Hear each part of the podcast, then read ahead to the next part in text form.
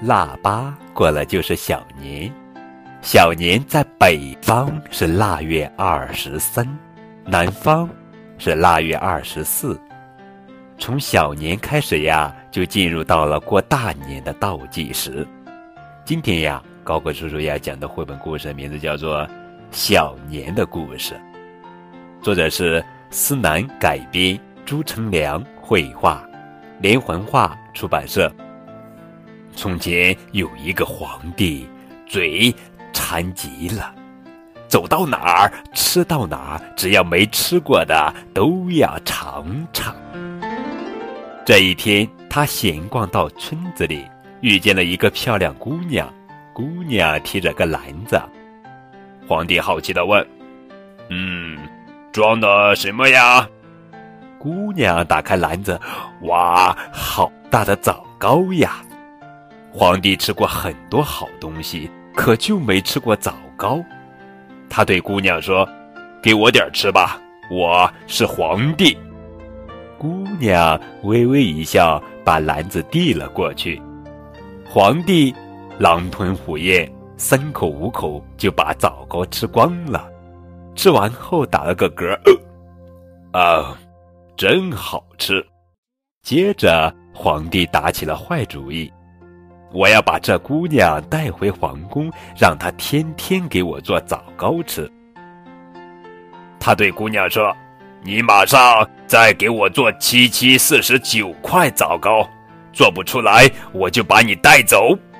姑娘听了，不慌不忙地说：“好。”她拔下头上的金簪，冲着篮子一划，咦，热气腾腾，不多不少，正好七七四十九块枣糕，太神奇了！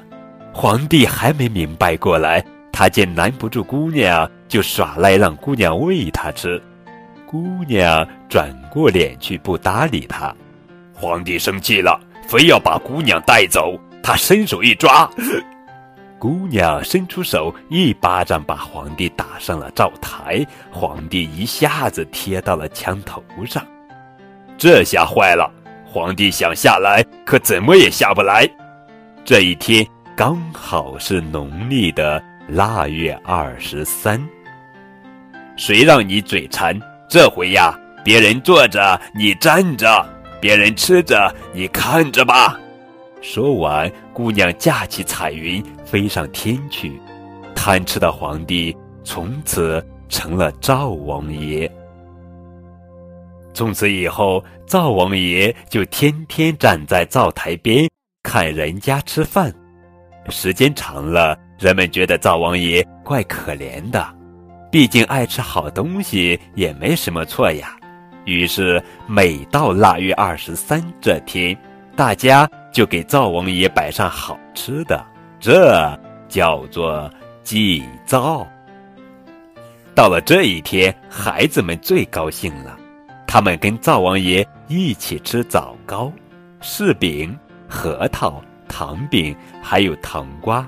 据说过了腊月二十三，灶王爷就要上天去跟玉皇大帝说一说这一年来人间发生的事。